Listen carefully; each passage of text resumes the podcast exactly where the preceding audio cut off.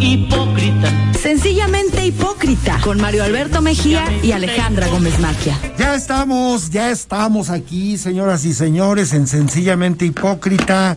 Es un gusto saludar y aplaudir el regreso de una gran diva. Cuando María Conesa se retiró, que porque ya tenía 84 años de edad, se retiró de los espectáculos y volvió un día ya viejecita, tipo Silvia Pinal. Dientes. Ya con silla de ruedas. Eh, el público le aplaudió a la gatita blanca y empezó a cantarle sus canciones, esa de ay, ay, ay, ay, mi querido capitán. Ta, ta, ta, ta. Así recibimos a Alejandro Gómez Maquia, que después de su octava, su octavio con, octavo contagio de COVID, vuelve a los escenarios. No fue COVID. Yo no sé por qué les da pena decir las cosas reales. Me operaron de los dientes. O sea, Mario guarda un, un, un silencio ominoso vamos a inventar que se dio COVID. Sí, ya me ha dado cinco veces, pero ahora sí fue por una operación dental, entonces no podía hablar y bueno. Bueno, hoy hablas como si te hubieras tomado tres ginebras. y un y un este y un lexotán. O sea, si te oyes ligeramente ebria, Sí. ya te vamos a oír así siempre. No, pues eh, yo creo que en un mes ya se me ya se me o desinflama. sea, pero por durante un mes vas a estar Sí. hablando como si estuvieras ligeramente ebria. Sí, así. Así y ya, que, y ya después bueno tal que- vez, tal vez el todo el año siga así, pero porque esté yo ebria. Qué bueno que aclaremos, no es que la señorita esté ebria, No. porque ni siquiera se ha ido a comer. Ya que regrese, de la- de- ya que se vaya a la comida, si ya tendrás la voz de quien se ha tomado tres jeans. Ahora no puedo porque estoy este con antibiótico, pero ya que, que me lo que me levanten Pero sí, sí te oyes, ¿eh? Así como... Sí, pues sí. Eh, sí, este, pues es que... como de Huachinango, ¿Es de como, qué? tú- como ¿Es tus de parientes. Y saludamos a Jerry Tapia. La vez pasada te presenté como Jerry Mejía. Eh, Gerardo me puso ap- aplausitos así porque le gustó, le gustó mucho la entrada del programa, porque lo recordamos. Jerry Tapia, qué gusto. ¿Qué tal? ¿Cómo están? Me da mucho gusto estar con ustedes y viendo a Alejandra que con el look que trae. Sí, parece cónsul panameña. De hecho, no- sí. Pues sí, panameña. O sea, así dicen las cónsules Claro, panameñas. pero con un Y algo, y algo de español, ¿no? no como de Che Guevara, ves, tengo una, Una mezcla, mezcla boliviana. Que se hace en los bazares de segunda mano, porque yo soy este adicta a los bazares de segunda mano. Entonces, esta camisa puede que traiga un poco de ácaros, ladillas. Se ve, se ve. Eh, se ve que fue de un padrote, ¿no? Les voy a describir mi camisa, es este verde, con cadenas de Tipo Pedro Navaja. cadena de oro, ajá, no me falta el diente de oro nada más, y el puñal. Pero así, a mí me gusta ser maximalista. No, pero te queda bien. Pues te ves muy minimalista, ¿eh? Me recuerdas a un a un sofá cama que tenía mi tía virgen. Ándale, Era de sí. ese color. Sí, de ese color verde baño, pero bueno. Pero se ve muy guapa. ¿no? Ándale, verde baño de vapor. Sí, claro. Como los baños de vapor que acostumbrabas ir con Luis Maldonado, que en paz descanse. El único Querido baño de vapor que tú has asistido fue en la despedida de Ricardo Morales. Porque yo recuerdo que tú lo comentaste. Fueron a los, ahí donde daban, donde dan cóctel de camarón mientras No, te no, no. la espalda. Era, era, era, es una historia muy larga que no tiene caso platicar aquí, porque además hay muchos temas. Antes de empezar a hablar de política, eh, platícanos, eh, Alejandra, eh, tú que eres una gran viciosa del cigarro, Sí. ¿qué se siente que ahora no puedas fumar en lugares No, eh, públicos? definitivamente se pierden una gran comensal, una gran bebedora, una gran o sea, conversadora. la gente va a dejar de ir a los No, restaurantes. no, no, no dejas de ir. La verdad es que no dejas de ir, pero sí estoy muy, muy, muy triste y muy, este, muy desamparada. Me voy a amparar con el licenciado Mesa para que, para que me dé un, un amparo donde que yo pueda fumar donde se me pegue la Sí, gana. porque es una violación, bien lo decía Gerardo Tapia, a las garantías individuales. Sí, totalmente. A ver, estoy de acuerdo que estás en un restaurante y hay un área de fumar en donde a veces, eh, aún en el área de fumar, tienen determinado horario, horario por si hay niños en la mesa. Eso, eso está bien, o sea, no me voy a pelear con eso. Sin embargo, por algo te ponen en esos corrales, ¿sale? Ya eres el, ya éramos los apestados de la vida, en todos lados, incluso en la televisión, si se dan cuenta en Netflix, ya te ponen al nivel de los proxenetas, de los pederastas y de los asesinos. Dice, lenguaje altisonante, situaciones este, de violencia y, fu- y consumo de tabaco.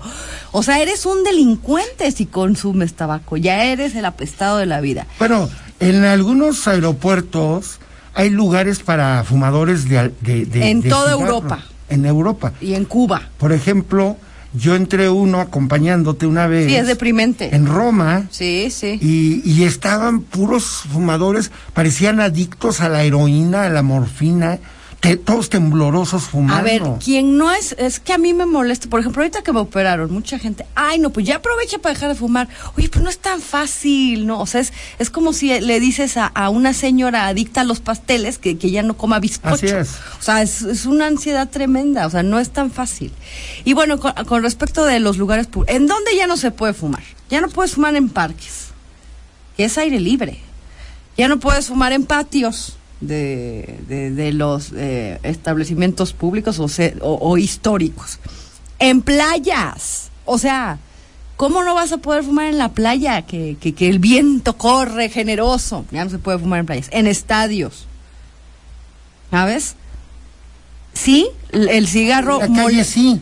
En la calle sí. Cuando Pero va. si pasas por una escuela, creo Si- que está si prohibido. yo voy a, a- si yo voy a un restaurante me tengo que salir a la banqueta a fumar abajo de la banqueta Abajo de la banqueta. o sea sabe o en la banqueta pero con en el la riesgo de que te atropelle. pero en la orillita o sea es como perro atropellado quieren, a- quieren acabar con nosotros sí entiendo que el tema de la salud pública y que el fumador pasivo y que es que es asqueroso quien no fuma sí sí A es mí no me molesto. desagrada, ¿eh? no pero hay mucha gente Pero incluso yo estoy indignado, aunque no fumo, me duele cómo se limita esa eh, libertad individual. ¿Sabes qué pasa con los que los exfumadores son los peores? O sea, se vuelven puritanos, mamones, no quieren que les fumes junto. El exfumador es un poco Es como los exalcohólicos. se vuelven cristianos y se vuelven insoportables. Por ejemplo, Jerry Tapia, que fue un borrachín de, de buró durante toda su vida, hoy se indigna porque alguien a la una de la tarde dice, diga, vamos a la hora del amigo, ¿no? Echarnos unas, unos Una tragos". copilla. No, yo, Y el hipócrita de Tapia dice, no, no, pues, ¿para qué beben? Dios los ha abandonado. Los, los invito a mis pláticas de alcohólicos anónimos. donde nos conocimos, donde tuve el gusto de conocer. yo fui a hacer un reportaje sobre todos los borrachines. No, pero sí, sí es, sí es lamentable, es una ley muy arbitraria. Supongo que también los restauranteros están furiosos porque ellos ya hicieron, bueno. hicieron estructuras especiales. Quienes más van a perder en esta Claro. trama son los restauranteros. Claro. Pero tú Porque tienes la un buen gente, tema. la gente ya no va a ir a los restaurantes porque les van a limitar su derecho a fumar y no todos tienen la tolerancia para salir Ah, no. a, a la calle a echarse sobre un todo cigarro. sobre todo los buenos consumidores que son los los los señores arriba de los 50 60 años que te van a pagar una buena cuenta no de chamaco baboso que te toman dos copas o un bacardí limón y, y algo más. el buen fumador es un buen comensal y un buen bebedor eh Exacto. Y el alcohol, ya lo sabemos, va acompañado del tabaco. Inevitablemente, el alcohol convoca al tabaco. mucha gente ¿Qué va a que pasar? no fuma fuma cuando toma Exacto. Sí. ¿Qué va a pasar cuando ya termina de comer el licenciado Malagón y se le antoja un una copita y, y luego quiere un cigarrito? Ya no va a poder fumar. Pero de esto vamos a seguir hablando después de este bonito corte comercial. puedo hablar,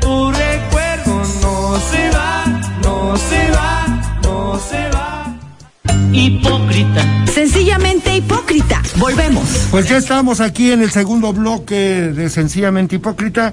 Estábamos, para terminar, vamos a, a- a- a hablar de, de este tema que estábamos comentando hace unos minutos relacionado con la prohibición brutal en contra del cigarro.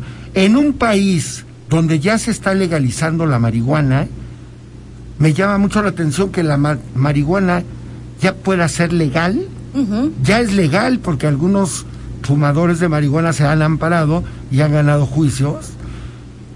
Y en ese país donde ya la marihuana es legal o está en vías de ser legal, el cigarro entra al mundo de la prohibición. No, y lo más facho que hay, lo más ridículo y absurdo, es que vas a un Oxxo y te cubren el los ya está cubierto el mostrador de cigarros como si fuera como si hubiera Kalashnikovs atrás, ¿no? O sea, pensando que el fumador por no ver la cajetilla se nos va a olvidar. No, señores. Más andamos en búsqueda de eso, es como es como el amante, mientras más te prohibí o prohíben verlo, ahí quieres más. Entonces, ¿qué va a pasar? Que muchos se van a perder de muy de muy buenos este comensales en los restaurantes y bueno, siempre hay maneras, es que nos obligan a, a burlar la ley. Perdón, pero esa es la realidad. ¿No vas al baño a fumar o qué? Yo muchas veces hago No, eso. ¿eh? porque, a ver, si te vas al baño a fumar y, por ejemplo, estás en el desafuero. No, en el baño y es te metes a fumar, ¿sabes qué? En lo que estás encendiendo tu, tu maldito cigarro, ya entró Pedrito y te dijo, a ver, a ver, ¿te me largas de aquí? Al menos que agarres a Pedro de buenas y se un No, no, no, no, contigo. no, no. No, porque aquí corre el riesgo, Pedro, Sí, claro, de de- que de- le clausuren, que le por clausuren. un miserable apellido Tapia. Yo no me arriesgo. No, ahora, yo me pregunto, todos, bueno, tú más que nadie sabes, por ejemplo, no sé si ya haya dejado el cigarro, pero la esposa del presidente era una gran fumadora, no sé si... Retiro lo de mi No señora. sé si ya haya dejado de fumar doña Beatriz Gutiérrez Mira, no Müller. sé, y la Pero verdad, por ejemplo, no es su derecho. no, eh, la pregunta es, oye, ella más que nadie... No, pero si el presidente no puso esta ley.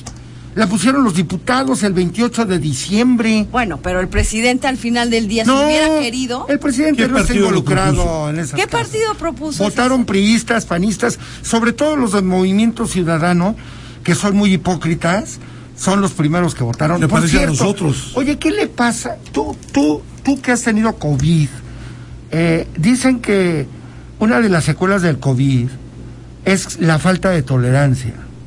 ¿Tú, eres, te has vuelto intolerante? No, yo soy muy... tol- Yo me volví un Buda. Ah, ok. Marta Tagle, Tagle, tu comadre, eh, Jerry, eh, ¿es senadora o diputada? ¿Qué es ahorita? O fue senadora y fue diputada, ¿no? Fue Sí. diputada y senadora. Y es de Movimiento Ciudadano. Movimiento Ciudadano. Oh, sacó un tuit hoy muy raro. Decía, amigos, necesito su consejo. Como parte de las secuelas del COVID, me he vuelto muy intolerante. Recomiéndenme qué hacer. Bueno, yo creo, o sea, obviamente, ¿de dónde proviene la intolerancia? De sentirse mal. Seguramente tiene algo. Una depresión. Una, de- depresión, cansancio extremo o que le duelen las coyunturas y eso. Y tú sabes que cuando un cuerpo no está al 100. O la te falta de dieta legislativa. Te, genera intolerancia. La falta de dieta legislativa, ya no tiene dinerito como antes. Sí, pues hay que chambear en otras cosas, que se vuelva neni. Fue novia de Ricardo Mejía, ¿eh? Ah, sí. Marta Tagle. Marta, ujú. Y te voy a confesar algo. Yo fui su diputado suplente. Ah, bueno, tú, tú has sido vampiro en Transilvania. ¿Cómo ves? No quieres es una ser, mujer mira, inteligente. ¿eh? Tú has Te sido lanchero en Acapulco. Te quiero decir que es una mujer Tú has sido inteligente. gay en San Francisco. No. Has sido todo, Jerry. Cuando yo falte, te, a ver, voy a, voy a nombrarlo mi holograma. Vas a ver que no te estoy mintiendo. Te estoy diciendo que en 2009 fue su diputado suplente. Muy bien. Oye, le voy a mandar un saludo a mi, a mi este, eh, es, es el que me pone preciosa. Mi, ¿cómo se dice? Es, es, es que es mi peinador, mi, mi estilista exactamente, César, que tiene su, su estética enredos. Gracias a él tengo esta, esta cabellera blonda maravillosa que todo el mundo envidia. Deberían de ir ustedes. no, lo voy a invitar A mi querido falta, César. ¿eh? Te mando, ya me dijo que en su salón de belleza me va a dejar fumar. Esa es la actitud. Sí, hasta que se, hasta que le clausuren. No, porque vamos a cerrar las puertas. Imagínate el daño patrimonial que van a tener los restauranteros. Ya, de eso hablamos hace No, pero espérame. tres minutos. Bueno, ¿eh? estamos tocando el tema. Es una- No, si Es- quieren no, no. platicar, hagan chorcha allá afuera. Está del nabo eso, pero bueno, si quieren los, los fumadores pueden caerle a mi casa, nada más que traigan buen alcohol Muy bien. y buen cigarro. y buen cigarro. Pues eh, ya es hora de entrar a, un tema político, ¿no? Eh, fíjense que ah, pues, tú estuviste, querido Jerry, estuvo la Pipa Munive, estuvimos hablando de el martes pasado de cómo eh, entre más se encrespen Claudia Sheinbaum y Marcelo Ebrard, entre más hagan público su pleito, menos posibilidades tendrá ninguno de los dos para poder ser el candidato de unidad de un partido como Morena en el 2024. Claudia Sheinbaum acusando veladamente a Marcelo Ebrard de ser el creador, junto con su equipo, del sabotaje que está viviendo el metro de la Ciudad de México, y Marcelo Ebrard denunciando ante el INE a Claudia Sheinbaum por espectaculares colocados en todo el país. Casos anticipado de campaña. Es un pleito brutal. Eh, yo dije en esa ocasión que había un beneficiario, un tercero que resultaba beneficiado de esos pleitos, que es nada menos que Adán Augusto López Hernández, secretario de Gobernación, y eh, hoy Leonardo Kurchenko, al que nunca leo, pero un buen amigo me mandó su columna, escribe en el financiero algo muy similar a lo que yo dije en Sencillamente Hipócrita y a lo que escribí en mi columna hace dos días. Y dice algo que me llama la atención, que Adán Augusto pasó de tener 24 puntos en diciembre a tener 30 puntos en enero. Y estamos hablando, él se basa en la más reciente encuesta del periódico El Financiero, que como todos sabemos hace columnas muy eh, apegadas a la realidad, a la realidad electoral. Imagínate subir seis puntos. Bueno, en esas encuestas, para en esas encuestas aparece Lili Telles como candidata número uno. Pues, No te asustes, porque es una realidad. Yo me voy de México. Don Juan Zamora, a quien le mando muchos saludos, y que es coautor junto conmigo de una obra maestra que vimos alguna vez, bueno, vi, y tú también llegaste a ver por tu parte en el Museo Louis Vuitton. Eh, él es, me ha dicho, don Mario, yo voy a votar por Lili Telles, es mi candidata. Y lo dice un hombre que sin pertenecer al PRI, ni al PAN, ni a Movimiento Ciudadano, cree en serio que Lili Telles es la solución para este país. Hay gente que lo piensa, ¿eh? Imagínate que baja la política de nuestro país. Pues sí, pero dile al pueblo que está equivocado. La gente que vota por Lili Telles tiene sus simpatías por Lili Telles. Bueno. Así que a mí no me culpen, por favor. Mira, yo no votaría por Morena, pero si Lili Telles Me fuera regreso a, candidata- me regresaré a Panamá. fuera candidata, No, pero espérate, una yo cosa. votaría por Morena. Una cosa es que Lili Telles encabece las preferencias de la oposición y otra cosa es que vaya a ser presidenta. Ella no, la van a aplastar, hombre. Eh, por eso no se preocupen. Pero déjenme seguir leyendo lo que dice Leonardo Kuchenko. Dice que en cuanto a preferencias al interior de Morena, Adán Augusto pasó de 12 puntos en noviembre a 20 en enero. O sea, en dos meses subió 8 puntos es la curva ascendente más constante de los últimos tres meses. Y termino de citarlo. Corren versiones en Morena y en Palacio Nacional acerca de que el presidente quiere llevar la designación de candidato hasta el mes de noviembre, casi cuatro meses después de las elecciones estatales en el Estado de México y en Coahuila. El objetivo oculto es inflar e impulsar el crecimiento al máximo de su alter ego, Adán Augusto. Qué interesante análisis. Me da gusto que coincida Kuchenko conmigo, porque yo me adelanté por 48 horas, ¿verdad? Siempre es gusto. Siempre Sí, es un sí, siempre, siempre. Yo creo que te pudo haber leído, ¿no? Pues mira, en el país del- de, de los columnistas, todos nos leemos entre todos. Por supuesto. Y eso no, no debemos decir que es un plagio. Pero por supuesto que no solo una mente obtusa como la tuya podría pensar. Es que está de moda los plagios ahora. No, no, no. Plagios entre los abogados. Solo los abogados plagian. ¿Cómo ves? Este- ¿Para qué me defiendo? ¿Para qué le doy más pies ese pobre hombre tan culto? ¿Eh? Tan Déjenme oculto. eh, adelantar ya lo último para cerrar el tema de Ana Augusto.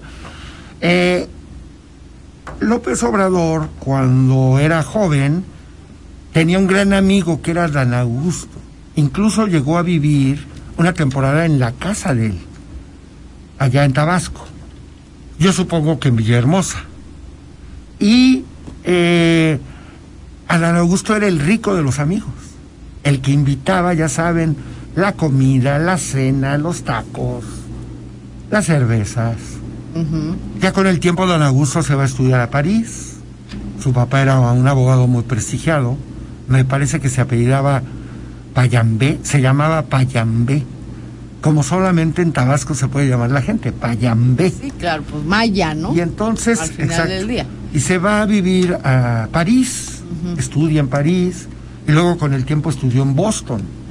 O sea, es un hombre educado, un hombre culto, un hombre que ya vimos que es un gran político, ya vimos el revuelo que generó el viernes pasado, y vean nada más cómo las cosas pueden cambiar de rumbo. ¿Hay algún parentesco? no, no, no, no hay parentesco. Pero yo lo que veo es que hay dos punteros en Morena realmente. Claudia Sheinbaum. Si no es Claudia Sheinbaum, va a ser Adán Augusto López Hernández. Y me recuerda una canción infantil que cantábamos en el kindergarten. En allá los Huachinango, parvulitos. En Parvulitos, en Huachinango. una maestra nos enseñó una canción que decía, Señor Patiño, señor Patiño, esos huevotes no son de niño. Y Adán Augusto lo podríamos cantar, Adán Augusto, Adán Augusto, y ya no sigo. ¿Cómo ves? Ya ¿Cómo vemos ves? que el poeta Mejía ya tiene candidato. Ya se- No, simplemente traduzco la realidad. Sí, bueno, Mi y, trabajo es traducir la y realidad. a, y a Claudia se la traen, pero, No, no, no, no. o sea, a pan y trancazos, por no decir otra ¿Qué cosa. ibas a decir? Ya sí, claro. Sé lo que ibas a decir. Yo ya, mi propósito de año nuevo es ya no decir picardías, entonces ya no las voy a decir, pero se la traen a los trancazos. Sí, sí, sí. Con el tema del metro, no hay un día que no la estén fregando. Y a Ebrard, la prensa López Obradorista lo señala todos los días de ser un secretario de Relaciones Exteriores muy ineficiente y de que la cumbre que de Biden, Trudeau y López Obrador fracasó por culpa de él y que él está detrás de los sabotajes en contra de Claudia Sheinbaum. O sea, él, él- él- mandó a la señora a echar las aspas de la batidora. No, lo que pasa es que él maneja el- a través de un su ex subordinado suyo, que se apellida Espino, eh, manejan, Pino y Tapia. es, manejan el sindicato de trabajadores del metro. Ok. Ayer, ayer, ayer en un evento salió muy aplaudido ese, ese, ese líder sindical. ¿Ah, sí? Sí. ¿Un evento de quién? Le quiso Claudia del metro. Estuvieron trabajadores del metro con la jefa de gobierno. Pero si este diablo, no lo sentó en presidio, lo sentó en la pero pues lo hace para exhibirlo. Sí, efectivamente. Hay que saber leer la realidad. Pero llevaba porra. Claro, amigo. Oye, llevaba porra y aparte de todo eso, sacan una, sacan unas fotografías donde hay un hombre que entró a robarse los cables de cobre que son caros. Pues ¿quién, se, quién hace eso? Y ¿cómo- Solamente cómo entra, no? los trabajadores del metro. Vámonos a Fuego una amigo, pausa. fuego amigo. Vamos a una pausa y regresamos.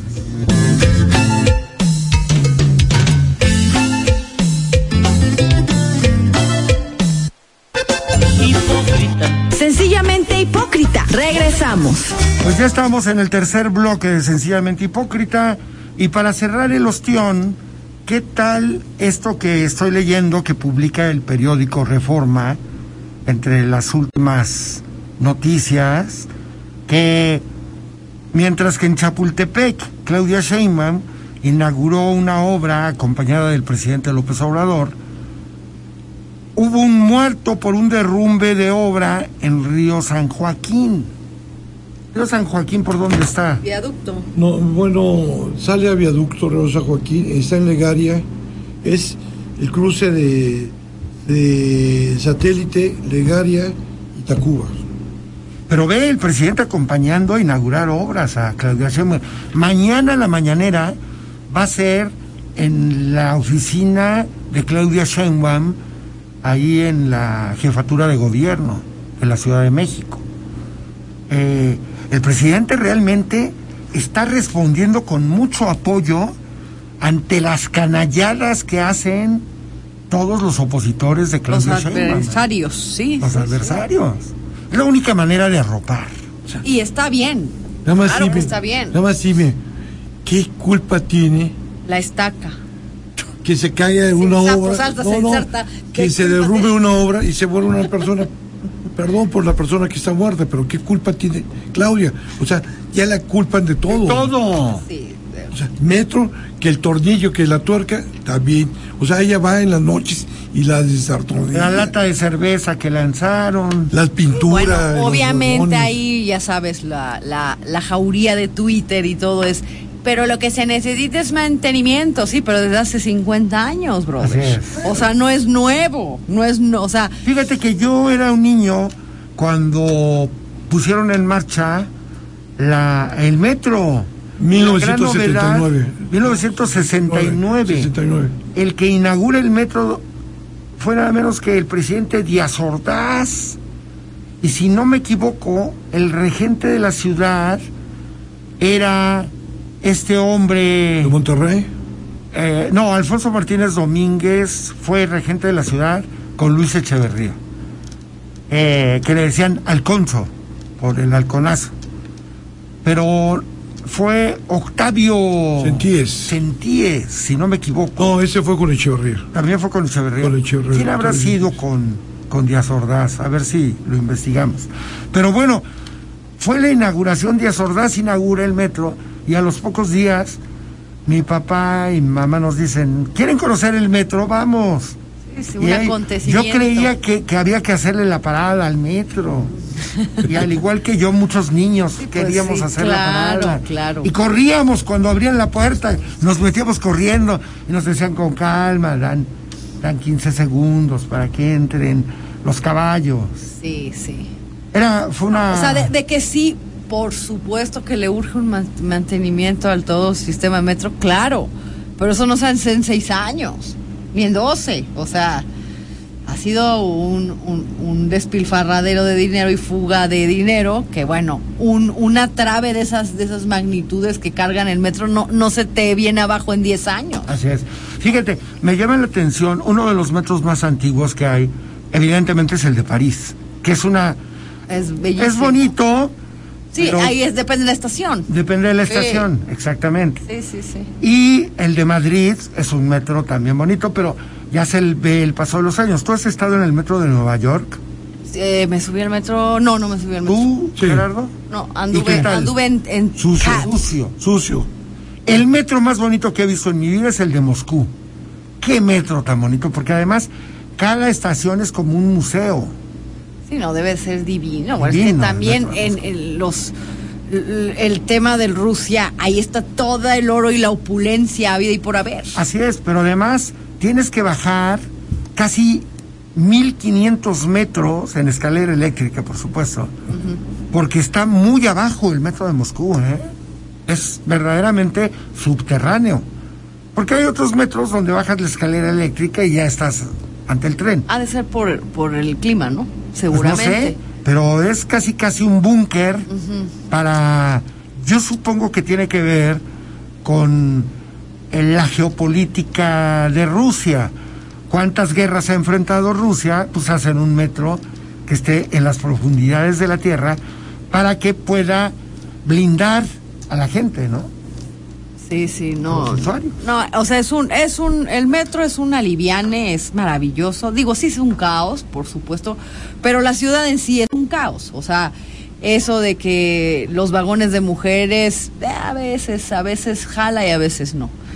Pero sí, el tema del mantenimiento no es una cosa de ahorita.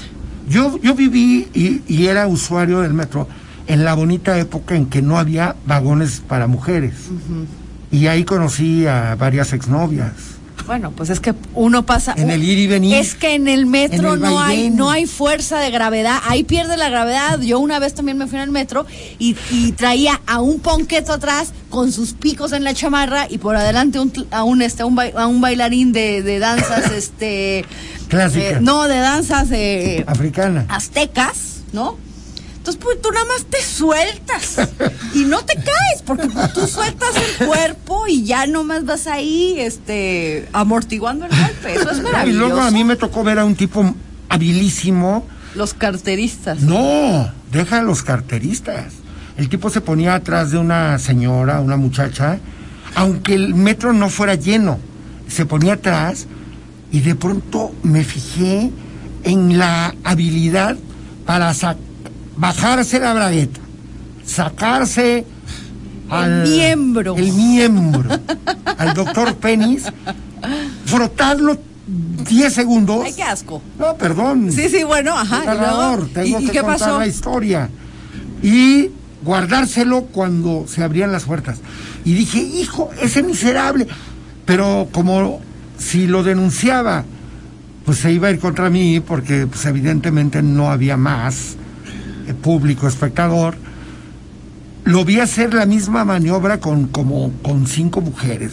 Qué asqueroso, miserable. Sí, sí, Ojalá lo hayan detectado algún día y se lo hayan cortado. ¿no? No, Un viejito imagina- sucio. No, imagina. No, cochino. joven. Muchacho, es que Joven, sí, o sea, los eh, en el transporte público y sobre todo en el metro, bueno, es, es- es- es el tema del hambre. Ah, No, pero espérate. O sea, el tipo sacaba Sí, sí, bueno, es el que miembro. ¿En qué, qué año estamos hablando? Pues 1975, 76. La impunidad total, las mujeres se tenían que callar y nada más hacerse un lado y luego que el vecino no... Y yo le hacía señas a la señorita así de tipo sordomudo, ¿no? De que. Sí, sí, sí. Y no. No, no entendían. No, pues no, no, no. A mí me gustaba subir al metro. A Rimón. De verdad. a Rimar. De verdad me gustaba. Y te voy a decir por qué. Tú tienes cara de que vas a Tienes cara de arriba, Eh, Era una aventura, subir al metro, veías de todo. Veías a los comerciantes, conseguías cosas que no podías conseguir en otro lado. Baratijas. Baratijas. Sí, claro. Sí, Eh. discos de criqui. De verdad. Todos se de suben verdad. a cantar. Y, digo, sí, sí, es, muy práctico el, me- el metro, es muy práctico. La verdad es que yo sí, cuando voy a la Ciudad de México, cuando no, no me prestan un chefir. no, de hecho no me gusta, yo prefiero irme al metro, es que el metro es rapidísimo. o Yo sea, también. Es una cosa rapidísima. A mí mis amigos me critican mucho, pero la verdad es que yo sí me subo al metro. Ah, bueno, una vez en el metro de Roma, a la señorita la- le, Ah, le iban a robar, le iban no, a abrir me la habían sacado la cartera. habían ya. sacado la O sea, cartera, ¿verdad? Unos gitanos. Un- no, unas chavas, unas chavillas. Italianas. De hecho, la, la, la, la muchacha. La, la otra mucha, o sea, una señora que iba sentada me dijo, ya te fregaron la cartera en italiano, no, no, no te lo sé decir, pero este, no, ya la Ragazza, ragazza. Sí, y la agarra, la señora la agarró y me devolvió la cartera, pero, Sí, sí, sí. pero yo llevaba la ¿Tú qué bolsa en la mano, ya me iba a bajar. A golpearlas o Pero qué? no se dio, no, se me había di dado cuenta. que le habían O sea, es- una habilidad tremenda. Por cierto, esa cartera, ¿dónde quedó?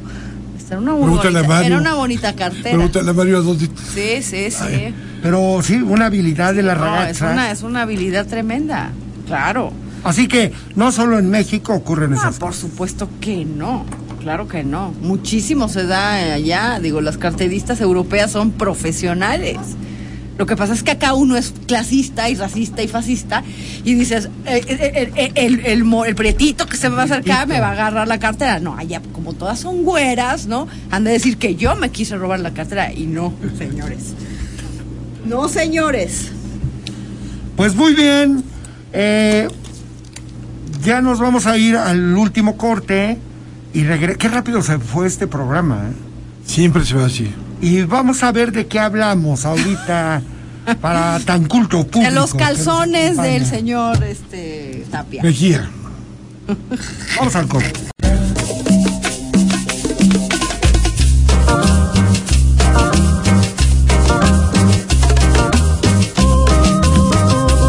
Hipócrita. Sencillamente hipócrita. Regresamos.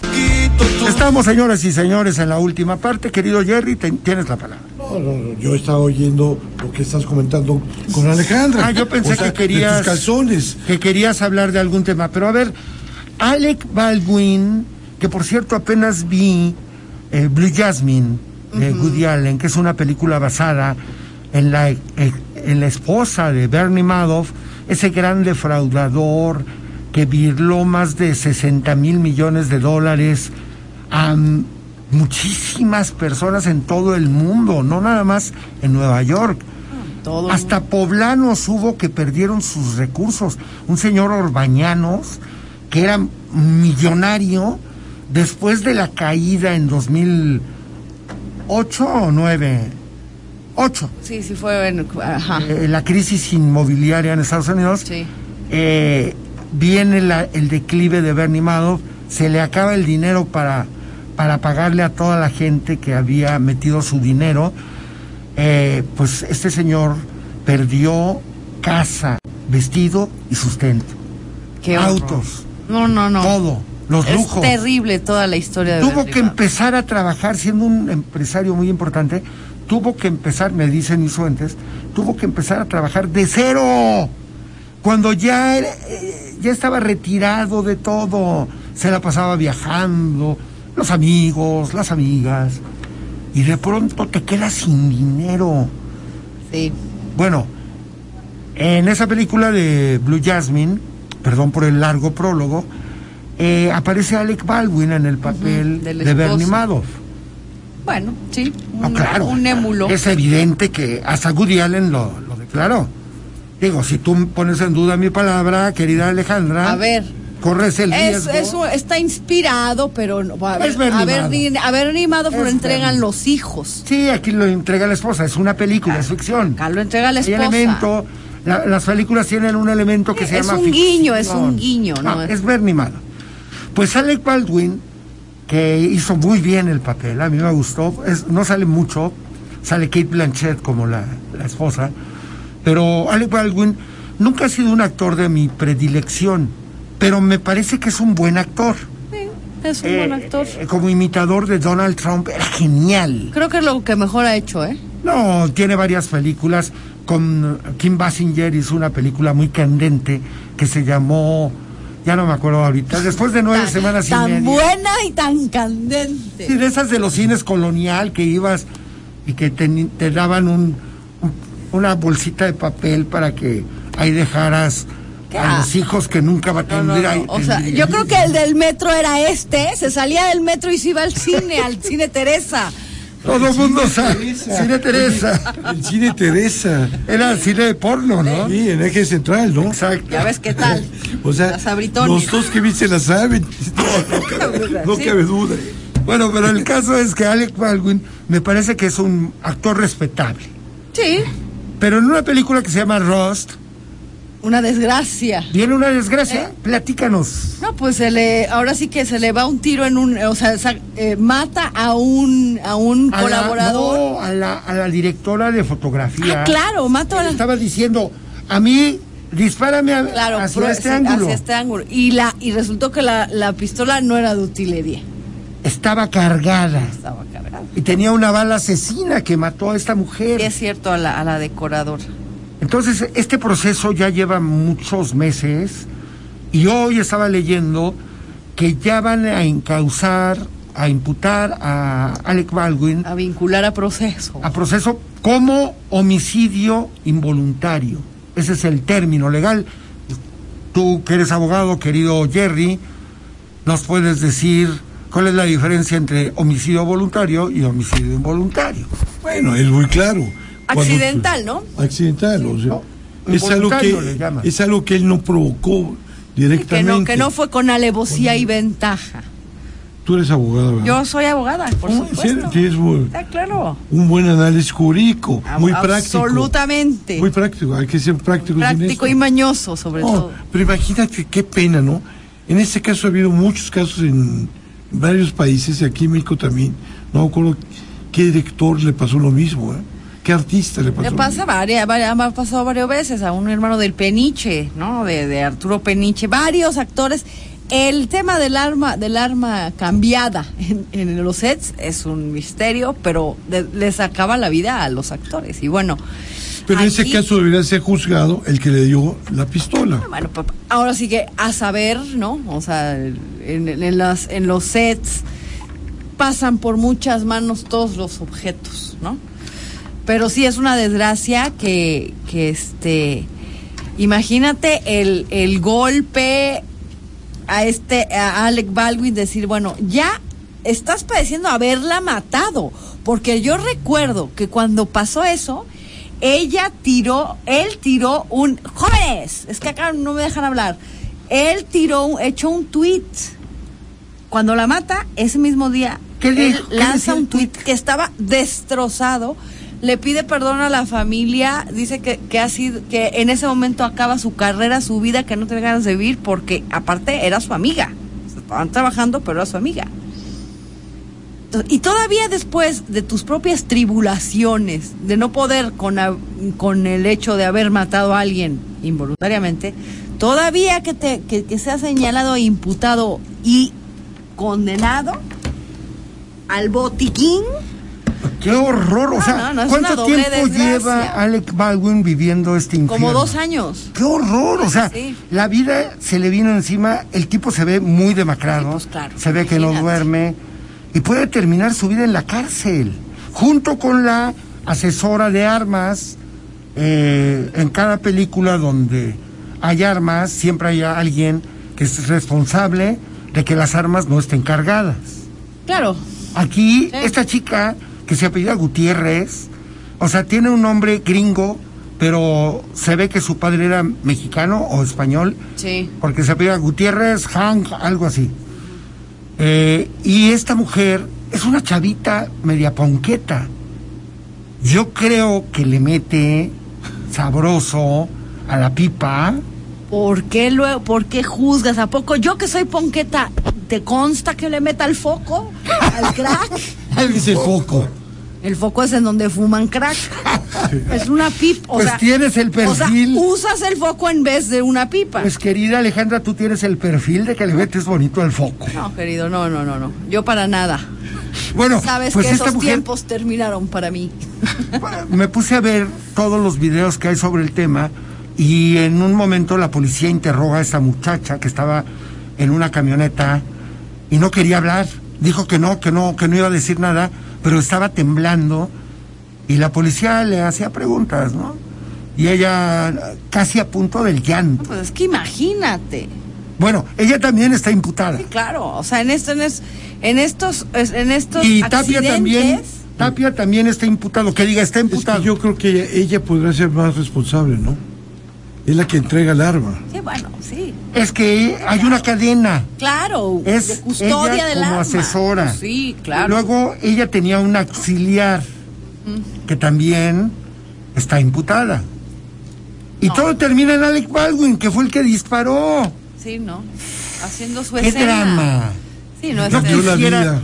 no quisiera ser Alec Baldwin. Bueno, yo siempre envidié a Alec Baldwin en esa película con Kim Basinger, que estaba muy joven y bella, y ah, tenían escenas muy candentes. Pero hoy, ve, la vida alcanzó a, a ese Alec Baldwin que hace el papel de Bernie Madoff. Fíjate bien el papel que haces en la vida porque te puede alcanzar ese papel. Y por cierto, ¿ya viste la nueva serie de Bernie Madoff? ¿Otra? Sacó una Netflix hace tres semanas. ¿Con quién? Este, no, es un documental. Ah, claro que lo vi. Buenísimo. viste? Sí lo Cuatro viste. capítulos. Sí. En HBO. No, en Netflix. En Netflix, sí. Netflix. Sí, la vi. En el primer minuto que la subieron, me eché todos Es los muy, capítulos. min- es- está muy bien, muy bien documentado todo. A mí no me, no me gusta tanto como la dramatizan, pero bueno. No, porque ponen a un actor sí, muy que no se sí. parece tanto No, no, a, no. a- a Madoff. Robert De Niro, que hace una película con... Wizard of Lies. Pfeiffer, el rey de las mentiras. hace una excelente Sí, actuación. Representa muy bien a lo, lo representa muy bien, sí, pero sí, este, qué terrible, qué terrible que pase eso. Es, co- es como si aquí el ranchero enamorado trajera el arma y me dispara como a Rosita Alvírez. O sea, el ranchero elaborado Gerardo Tapia. sí. Diga, ya traje Eh. aquí mi, no, no, no. mi Smith and Wesson. Oye, ¿y tú cómo sabes que estoy enamorado? Se te Eres nota. bruja, Ya bruja, nos lo contaste. Se Ya, te nota. ya nos dije, nos que En la forma de babear se nota el amor. que te vieron por ahí, este, en Las Vegas. ah. No, en el Caribe mexicano. Primero y luego en Las Begoñas, ahí. Ah, también en Las Vegas. en el- eh, viendo a Adele. Ah. Puros inventos ustedes. No, Sí, estoy enamorado. más que pero ¿qué te voy a decir ranchero que no? enamorado, eh, Jerry Tapia me recuerda a ese toro enamorado de la luna que cantaban estos Noé. señores. Y Noé la cantaba muy Y bien. Noé la cantaba. Nuestra amiga Noé, a quien siempre recordamos en este programa. Sí, es un toro enamorado de la luna ese Qué muchacho. bueno, pues digo, qué bueno que, Ha renacido el que amor. lo- empiece, que empiece el año jubiloso. ¿A poco no el amor lo ha Sí, rejuvenecido? te ha rejuvenecido. Hasta más pelo te salió todavía. De verdad, no sé cómo tienes esa imaginación. Es que es, eh, el amor el amor libera endorfinas. Exacto. todo. Estás muy enamorado tú Yo también. también, de la vida, del amor. Sí. Pues mira, yo creo que sí. No, no, bueno, están con todos los muchachos, los chicos de este programa. Oye, y pues tú también, ¿eh? Ah, yo sí, yo también. siempre he estado enamorada. regresando a- al tema, Alec Baldwin, Sí, dos años sin dormir, como muchos políticos poblanos. O sea, cómo de pronto la vida real en Hollywood se vuelve vida real en un ciudadano común y corriente o en la clase política o en la clase empresarial y todo se trastoca por una tontería, porque alguien le metió una bala de a de veras a una pistola de Chinampín. de chinampinas. Qué terrible, pero pues así es la vida que nos tocó vivir y así es este valle de lágrimas en el que vivimos todos los días. Lamentable. Te vestís, te vestís como Héctor Suárez con su bombín y su No, capa. y es su Alejandro. Suárez. Alejandro Suárez. La palabra cambia. Así es. Era de- eh, daba, eh, daba unas poesías, ¿no? No, le poemas. declamaba Declamaba poemas. poema. ¿Cómo se llama ese programa? La carabina de Ambrosio. La carabina de Ambros. Sí, sí, sí, sí, claro. Con la pájara Peggy. Con la pájara Peggy, que era eh, Memo del Bosque, ¿no? ¿Cómo se llamaba el otro? Navarrito. Navarrito. Era Navarrito. Era el productor del programa. productor y dealer. Y dealer, porque se metían Yo- coca en el programa. Entre el Pirulí, Navarrito. Sí, sí, y qué Paco. gran Sí, sí, historia. claro, Pirulí y Navarrito eran los dealers. Que Navarrito también fue productor del programa, de los programas del Loco Valdés, De donde también le metían pero bonito al polvo blanco. Sí, bueno. Es que recordemos también, bueno, en esos tiempos todo el mundo usaba cocaína. Apenas vi cara cortada. Scarface. Eran, eran esos tiempos. O sea, empezaba, empezaba durísimo el tema de Mira, la- yo creo que ahora con la prohibición al tabaco, la cocaína se va a volver a poner de moda en los restaurantes. Ah, bueno, nunca se ha ido de los No, restaurantes. pero va a regresar con mayor enjundia. Jamás se ha ido de los ¿No restaurantes. creen? El O sea, porque algo se van a tener que meter los que están bebiendo trago. y no pueden Ansiosos. fumar. sí, sí, sí. El chicle de tabaco, ¿no? Hay chicle de tabaco. Ay, es una porquería, eso no sirve. O que mastiquen pasto. No, no, no, no, ya, ya. vaca. Vamos a, vamos a hacer una rebelión, rebelión de fumadores. Claro Hay que sí. poner un despacho para sacar todos los amparos. Yo lo tengo, yo lo pongo. Ya, Aquí, bueno. Torre 19, JB. Da el teléfono una vez. Vamos a ampararnos, señoras y señores. Pues siempre es un gusto. Creo que ya casi nos vamos, ¿verdad? Muchísimas gracias, querida Alejandra Gómez Maquia. Un gusto haber regresado a iluminar este programa que sin mí Sí, Está fíjate muerto. que sí. La gente protestaba cuando tú no estabas, porque dicen que simpática es la ¿Ya negra. ves? ¿Y, tú que me odias? Ah, por Dios. Al contrario, siempre es un gusto, querido Jerry Tapia. Gracias. Un gran placer. Gracias por tus tu gran conocimiento enciclopédico, legislativo, jurídico y pronal, proanal. Tú andas muy crecidito, ¿eh? y más con las llamadas que te hacen. Gracias. Hasta Nos luego. escuchamos el próximo martes. Dios. Hipócrita. Sencillamente hipócrita con Mario Alberto Mejía y Alejandra Gómez Maquia. El podcast.